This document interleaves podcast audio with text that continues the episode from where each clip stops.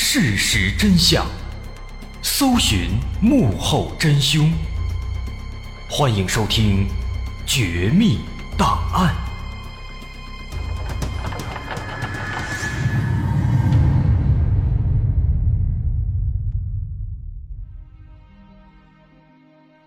还原事实，探索真相。欢迎来到今天的《绝密档案》，我是大碗。一九九八年的一天，湖北省咸宁市通山县的通阳镇正在赶集，街道两侧站满了各种各样的小摊贩，有卖水果的，有卖衣服的，还有的卖一些图书画报，种类繁多。在其中的一个书摊面前，站着一个戴着眼镜、文质彬彬的高个男子，此时他正聚精会神地看着一本《周易》，十分入迷。摆这个书摊的是一个老人，此时他看着眼前这个聚精会神的男子，心想：这个人肯定是一个老师，要么就是一个博览群书的知识分子，肯定是一个文化人。但殊不知，这位老人全猜错了，眼前这位一本正经的男子其实是一个杀人犯。这个罪犯很有特点。在警方最初的侦查阶段当中，他极为狡猾，他的诸多行为看起来啊，好像非常愚蠢，让大家以为他是一个愚蠢的罪犯。但当警方深入追踪的时候，他却能多次逃离警方的视线，给人一种大智若愚的感觉。看起来啊，好像这个罪犯呢，他也是熟读了《孙子兵法》。但是让人想不通的是。他最终的落网，其实又极具戏剧性。警方几乎没怎么费力就找到了他的所在地，并且将其成功抓获。简单的抓捕过程和复杂的侦查过程形成了鲜明对比，让警方也实在是捉摸不透。就在他被捕以后啊，警方发现这个人他之所以如此复杂、如此奇葩，是因为他有一个。非常特殊的爱好，他特别喜欢算命，而他的一切犯罪行为也几乎都是在算命的指导下完成的。他最终被捕也和算命有关系。那这个罪犯他到底是何许人也呢？又为什么要以算命作为行动准则呢？这故事要从一起入室抢劫案件开始说起。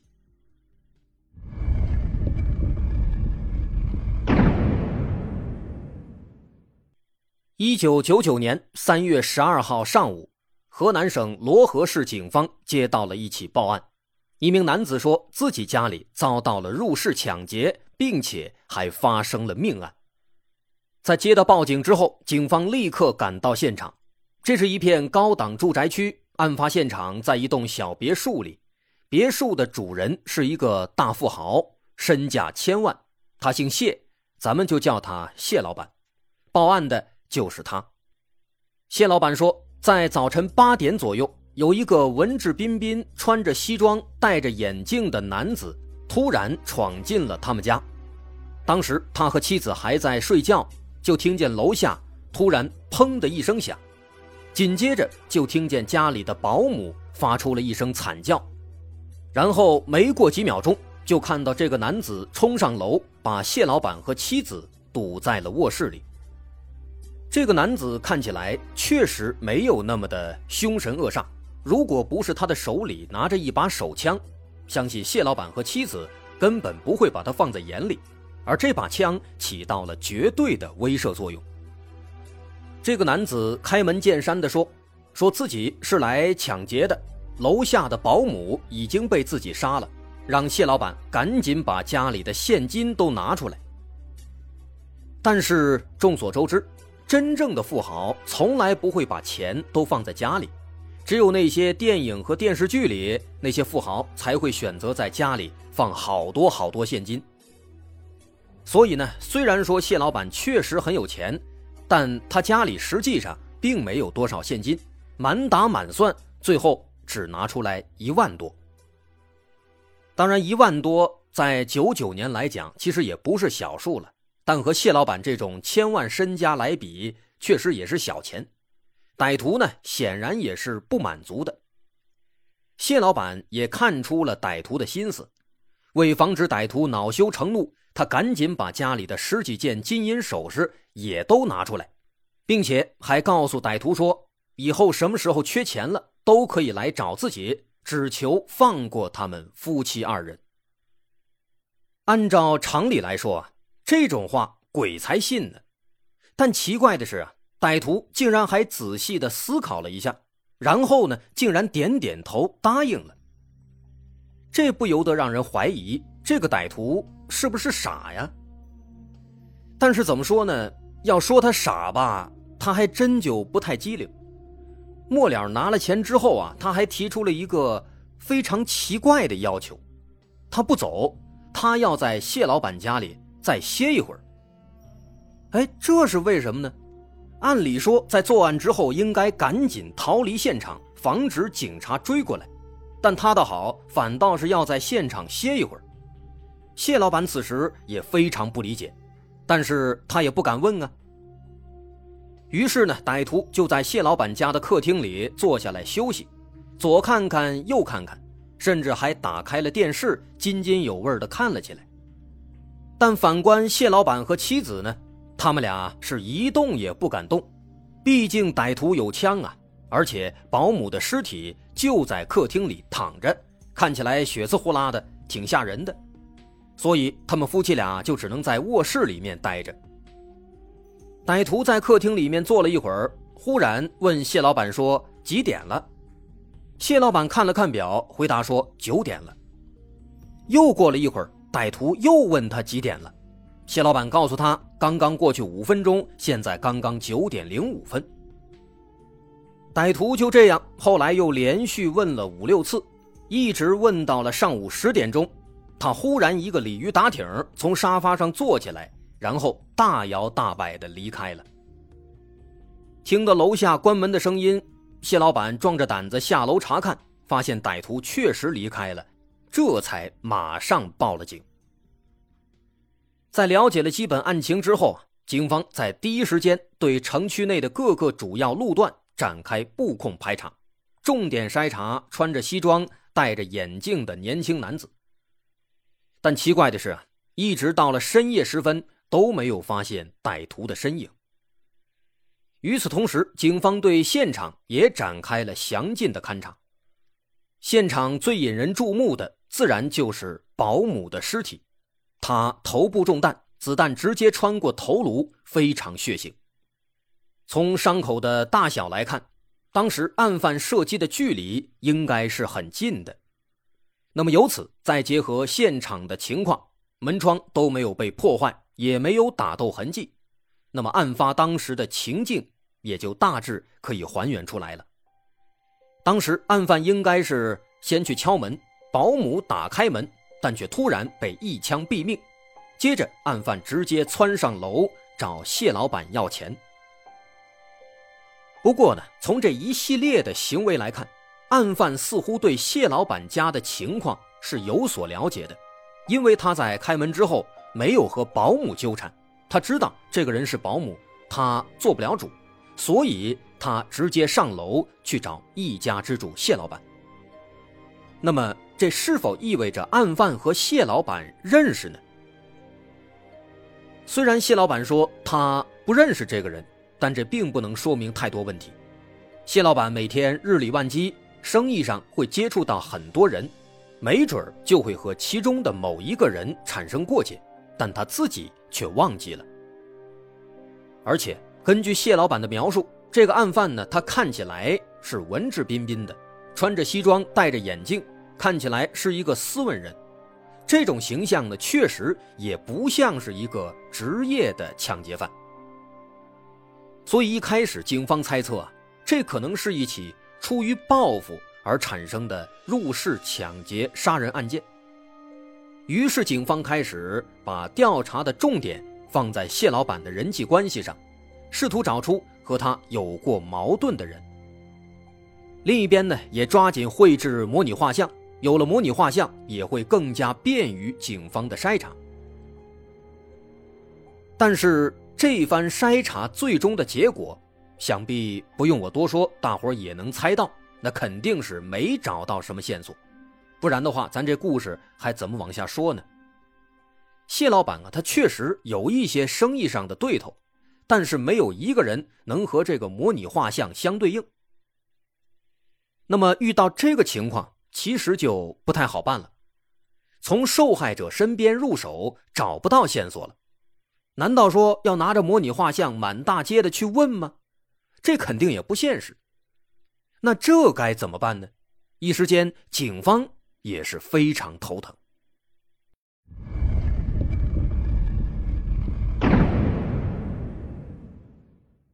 其实，在案发现场，在客厅的大门旁边，还发现了一个纸盒子。这个纸盒应该是案犯用来装枪的，因为那里面塞了不少旧报纸，中间还凹出了一把枪的形状。这个盒子呢，它的外观也非常有特点。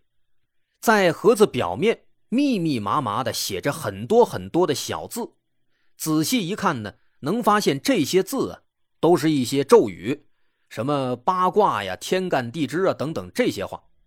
大致能看出来，这些咒语的意思是为了保护盒子里面的这把枪的安全。这个东西很有意思，看起来呢，案犯对这把枪非常在乎。同时也说明这个人他应该是比较迷信的，啊，采用画符和写咒的方式来保护这个盒子里面的东西。那在这儿既然提到枪支了，还得交代一下。比较遗憾的是呢，警方没有在现场找到弹壳。如果说能找到弹壳，肯定能够提供更多的有关枪支的信息。至于这个盒子，后经检查。它其实就是由一个普通的鞋盒子改装制作的。警方曾试图用这个鞋盒子以物找人，但是后来又放弃了，因为这个盒子实在是过于破旧，想去寻找它的来源是极为困难的，甚至有可能只是案犯随手捡了一个盒子，所以说这根本就无从查起。所以警方后来呢，只能把重点。放在对案发现场所在的小区以及周边地区的排查上，试图寻找出目击者，同时呢，也仍然在持续的布控。但是半个月下来，歹徒并没有抓到，反倒是盼来了一封歹徒寄来的信。三月二十五日，谢老板突然收到了一封信，打开一看，竟然是那天那个歹徒寄来的。歹徒在信里说自己现在没钱了，让谢老板给他准备三十六万元的现金，在四月三号下午六点整把钱送到洛阳市金谷园村十八栋十五号，要和谢老板当面交易。在信封里面还附了一把钥匙，也就是金谷园村十八栋十五号的钥匙。看到这封信啊，谢老板有点莫名其妙。是又好气又好笑，这歹徒他到底是真傻还是假傻呀？虽然当时抢劫的时候谢老板说了啊，说以后什么时候缺钱了都可以来找我要，但是这种话这明显就是一种托词，鬼都不会信。可是现在看来呢，这歹徒他好像真的信了，真的来要钱了。不得不说啊，这歹徒看起来好像还真的是有点傻。警察本来就一直在找他，现在呢，他又返回来，又搁着同一只羊薅羊毛，这明摆着是往枪口上撞啊！谢老板呢也不惯着他，马上就把这封信交给了警方。警察拿的信一看啊，也感到有些不可思议。但凡是脑回路正常的抢劫犯，肯定不会找同一个受害者要钱啊，而且还让受害者亲自把钱给自己送过来。他就不怕警察在旁边跟着吗？这种愚蠢的行为似乎也更加证明了这个抢劫犯他确实不是专业的。不过呀，本着不能放过任何一条线索的态度，在仔细研究了一下这封信之后啊，警方还是发现了一些小问题。这封信的内容啊，从表面上看，在信里，他让谢老板把钱送过来，似乎是直接表明了自己的藏匿地点，好像确实有点蠢。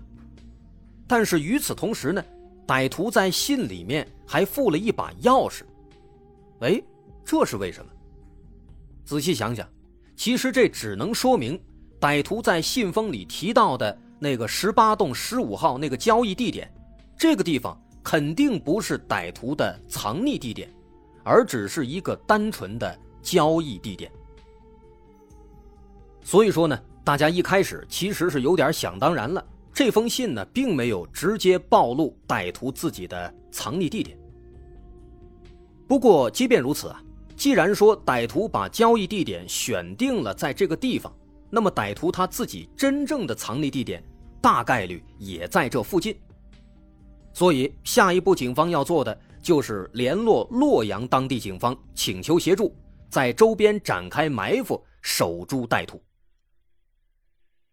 后来，在得到洛阳警方的协助之后啊，他们从三月二十七号开始就换上便装，开始在金谷园村十八栋十五号的附近展开潜伏。一旦发现歹徒，立刻实施抓捕。然而，出乎警方意料的是啊，这个歹徒。藏得很好，一直到了约定的交易日期四月三号，他都没有在附近出现。这甚至让警方开始自我怀疑了。不过呀，就在四月三号中午十二点左右，苦苦潜伏了一个星期的民警们，终于在金谷园村看到了一个熟悉的身影。这个人瘦瘦的，高高的，戴着眼镜。从金谷园村第二十五栋走了出来，他一路上鬼鬼祟祟的四处张望。这个男子立刻引起了警方的注意。经过比对，他和模拟画像中的男子的确极为相似。但警方当时并没有轻举妄动，他们继续在暗中潜伏观察。看到这名男子在走出金谷园村第二十五栋之后。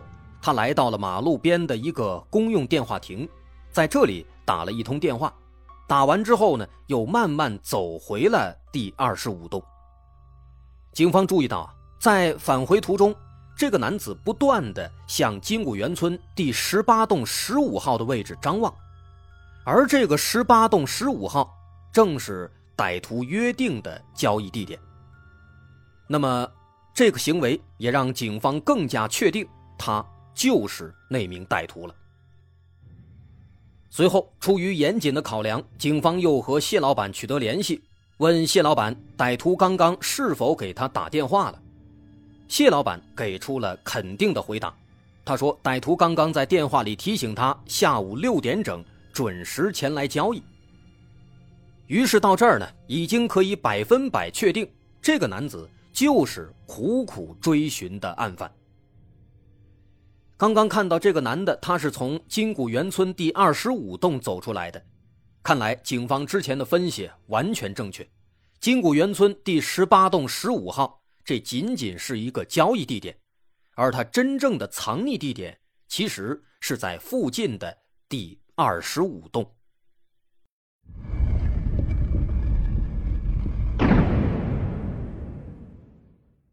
之后又过了半个小时。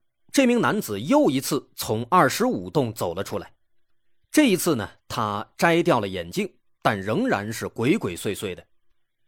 这是一个绝佳的机会，便衣警察立刻出动。说时迟，那时快，还没等男子反应过来，附近的两名警察就已经冲过去把他按倒在地了。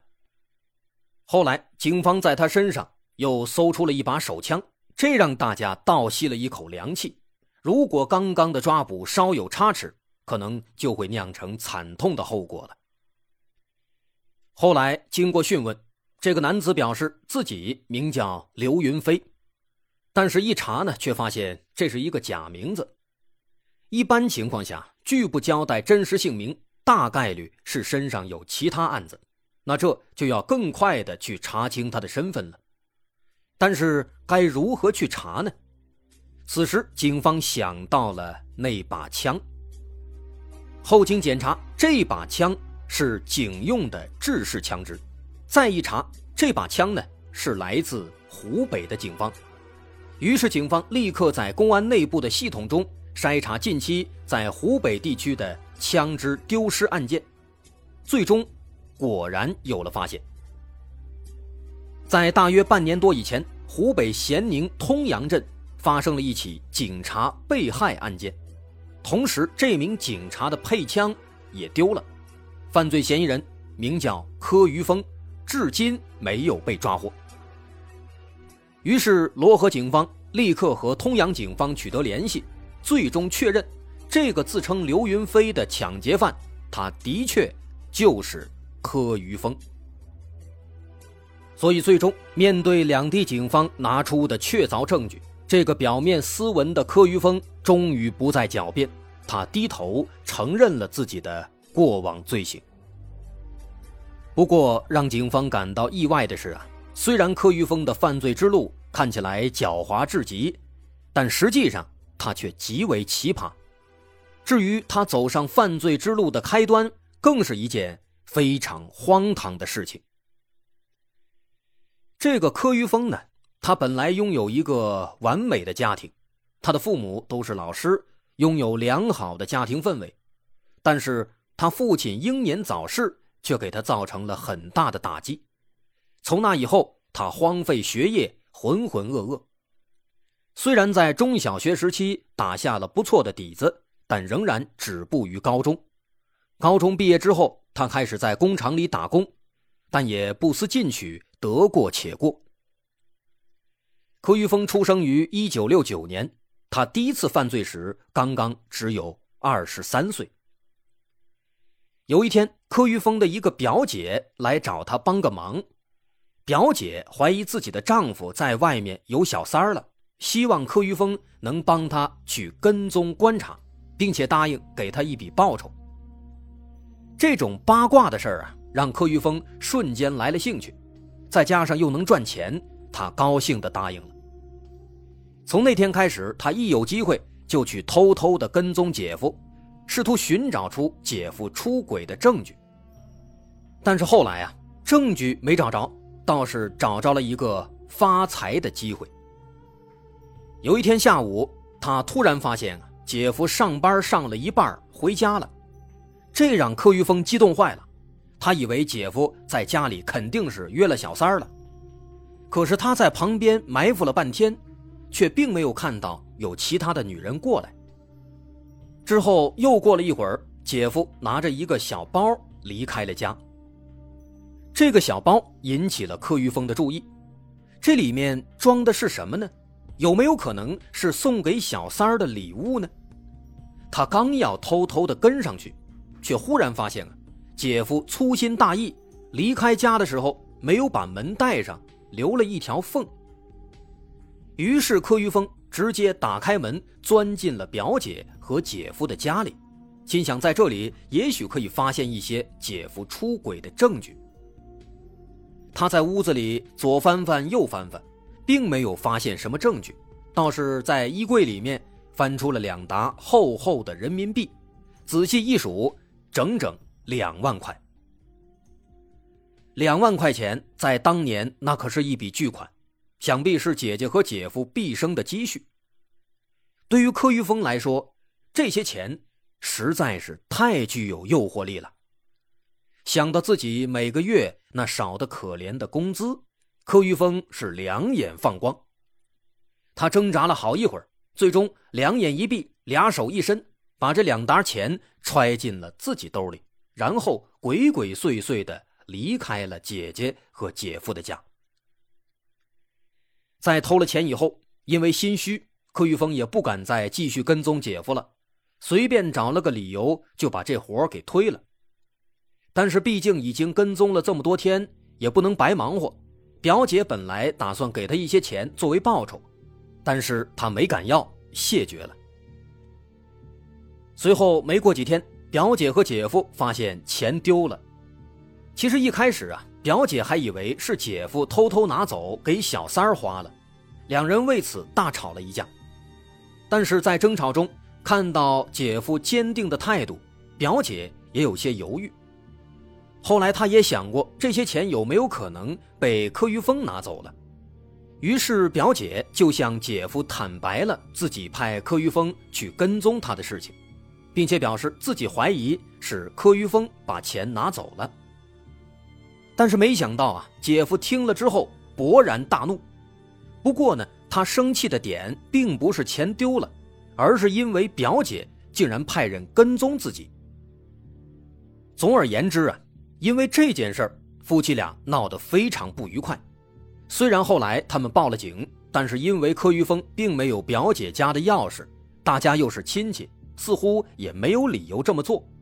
况且他们也没有任何证据能够指向柯玉峰，所以警方也没有对他有过多的怀疑。再后来呢，丢钱的事儿成为了一条导火索，表姐和姐夫终于走向了离婚。这家都没了，钱还算什么呢？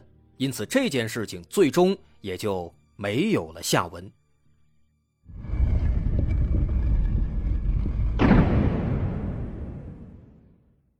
这两万块钱给了柯玉峰莫大的底气，有了钱，他班也不上了，开始每天游手好闲，四处闲逛。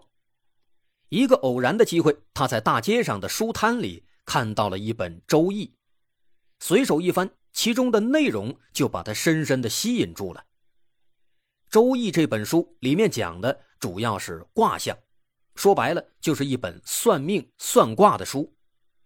柯玉峰他也没想到。自己对这种东西竟然如此感兴趣，他感觉这些东西既高深又莫测又有趣。于是他把这本书买了下来，开始如饥似渴的学习其中的卜卦和算命之类的事情。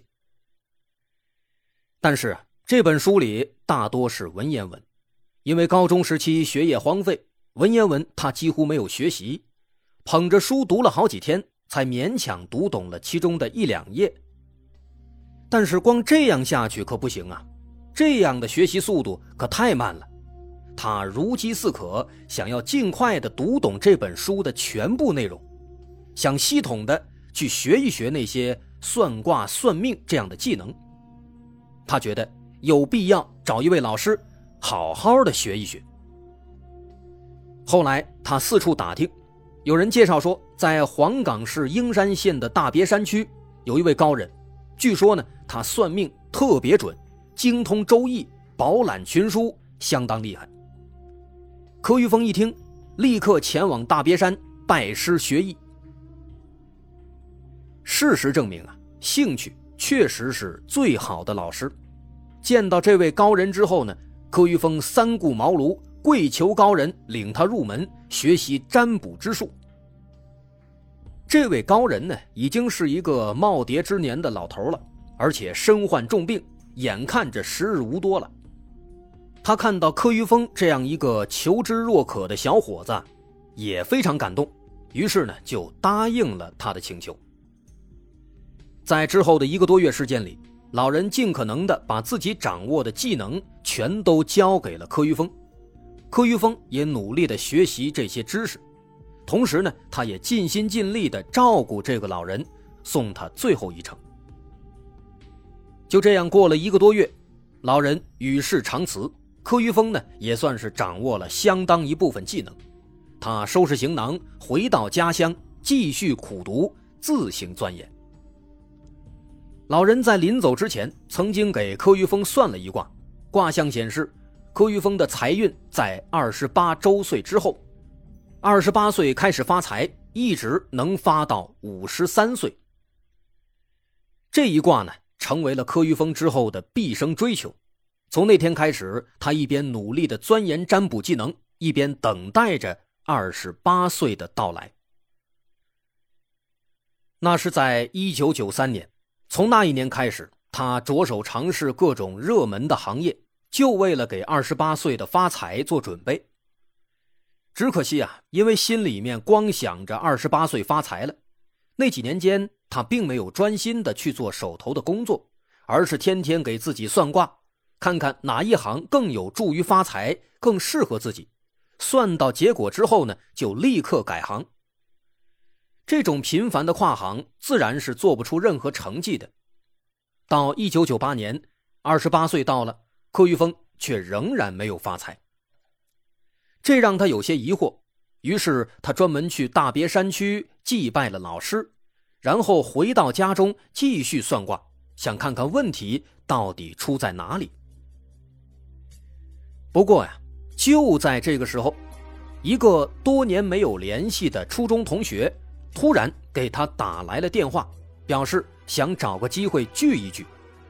这个人叫做尹国忠，是一名警察。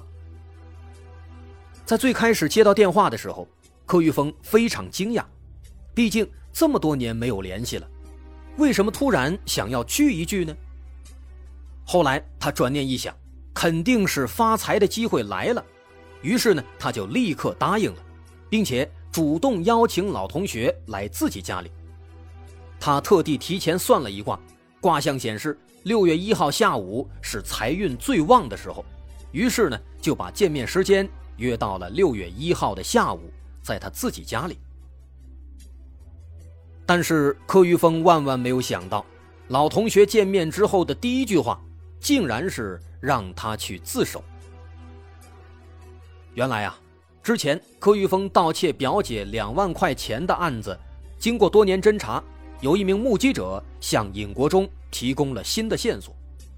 这位目击者呢，他恰好是柯玉峰和尹国忠的同学。在一次饭局上，这个同学表示曾经看到过柯玉峰进入了表姐的家里。而当时恰好是两万块钱被盗之前，再加上表姐之前提供的那些信息啊，说曾经雇佣柯玉峰去跟踪姐夫，但之后没多久，柯玉峰表示不干了，两万块钱也丢了。综合这些信息呢，尹国忠认为柯玉峰有着比较大的嫌疑，而这次他约柯玉峰见面，其实就是为了炸一炸他，看看他会不会承认。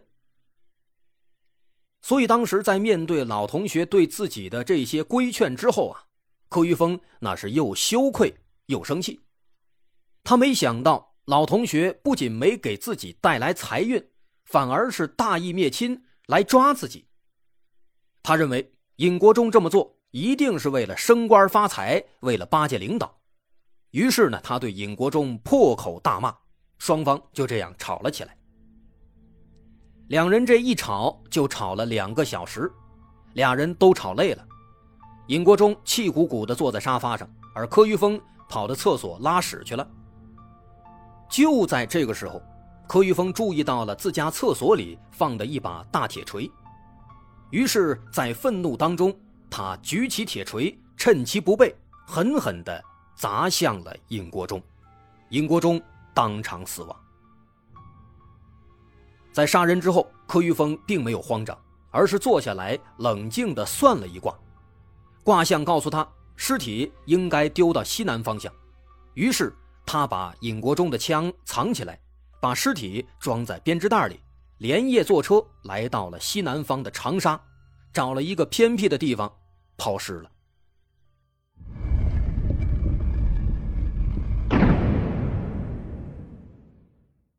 当时柯玉峰和母亲同住，所以母亲自然也知道了柯玉峰的罪行，但他却选择了包庇，并且还帮助毁灭证据。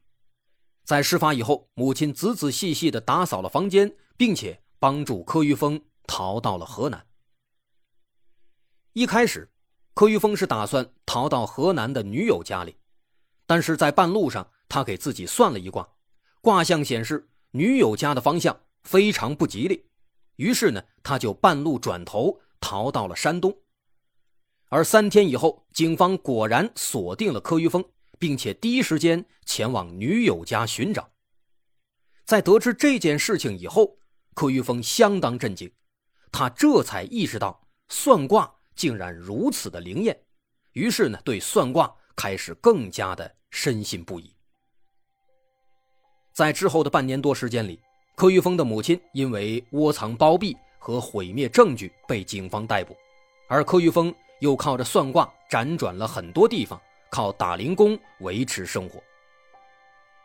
直到一九九九年三月，柯玉峰的日子实在是维系不下去了。在这个时候，他想到了那把尹国忠的配枪。在杀害尹国忠之后，这把枪他一直带在身上。此时，他忽然想到，这把枪可能就是开启自己发财之路的关键所在。于是，他又给自己算了一卦。这次卦象显示，他的财运方向在北方。可是，北方有什么呢？他走出自己藏匿的出租屋，发现北方是一个建材公司。这一下联系卦象，他全都明白了。看来老天爷是想让自己去干一票大的。这家建材公司的老板就是前面咱们提到的谢老板。柯玉峰以谈生意为由打听到了谢老板家的地址，然后就有了开头我们讲到的那一幕：他西装革履，拿着手枪杀害了谢老板的保姆，又抢劫了。一万多块钱。在这起抢劫案件中呢，其实还有一些有趣的细节，比如柯玉峰为什么在作案之后没有立刻离开，反而是不断的问几点，直到十点钟才离开呢？相信到这儿啊，有些朋友已经想到答案了，答案就是算卦。在行动之前，他给自己算了一卦。结果显示，在上午十点钟离开现场是最安全的，而且最好要乘坐汽车离开。所以当时他一直等到了十点钟才走。出门以后呢，根据卦象的指示，直接打了一辆车，到了一个服装店，在那里把自己的西装都换下来，买了一套运动衣，然后把眼镜丢掉。也正是因为换装了，他才能躲过警方的关卡排查。不过柯玉峰不这么认为，他认为自己之所以能够成功逃脱，就是因为算卦了。至于后来柯玉峰又一次给谢老板写信要钱，这确实就是因为柯玉峰太过愚蠢，他天真的以为谢老板真的会给他钱，所以才大胆的写了那封信。包括信里的金额三十六万，以及交付的时间四月三号下午六点，这都是他算卦得来的。卦象显示，在这个时间交易是相当安全的。于是呢，他就在金谷园村临时租了两个房子，一个用来藏匿，在二十五栋；还有一个用来交易、用来拿钱，也就是十八栋十五号。因为算卦的结果显示，在四月三号之前都是不安全的，所以说当时从三月二十五号他写信之后呢，一直到四月三号，他一直都躲在出租屋里不敢出来，在里面每天只吃一顿饭。但是早在四月一号，家里的食物就被吃光了，他一直挺到了四月三号交易当天，在中午十二点给谢老板打了电话以后呢。他实在是饿得受不了了，就想出来买一点吃的。在出来之前，他特地摘掉了眼镜，为的就是让自己改变一下形象，防止附近有警察认出自己。但是没想到啊，刚刚一出来就被警察当场抓获。直到最终被判了死刑，柯玉峰还仍然执着于算卦的结果。面对采访的记者。他疑惑地表示：“看着自己这手相，这不像是快死的样子。按理说，警察那天不应该抓住自己呀，这怎么会失灵呢？”当时记者问他：“你认为用周易占卜准吗？”柯玉峰斩钉截铁地回答说：“准，我给很多人算过，都很准。”记者又问他：“那对你自己准不准呢？”他回答说：“不太准。”记者问他为什么，柯玉峰思考了好一会儿，叹了一口气说：“可能是因为心术不正吧。”这都死到临头了，柯玉峰还仍然在纠结于算卦，纠结于迷信，可见他已经愚蠢到不可救药了。一九九九年七月，咸宁市中院依法判处柯玉峰死刑，立即执行。直到最后一刻。他仍然眉头紧锁，或许直到最终枪响的那一瞬间，他都在疑惑这些算卦的结果为什么会变得不准呢？这就是史上最迷信的罪犯柯玉峰的故事。我是大碗。本期节目是出于传播更多信息、普及法律知识的非营利性目的。节目素材来源自网络及相关新闻报道。如果认为侵犯了您的合法权益，请相关作者持权属证明和我们取得联系，我们将及时处理。如果想要获得我们的联系方式，或者加入听众群，或是想要了解更多有关节目的资讯，欢迎关注我们的微信公众号，在微信公众号内栏搜索“大碗说故事”，点击关注即可。我是大碗，感谢您的收听，咱们下回再见。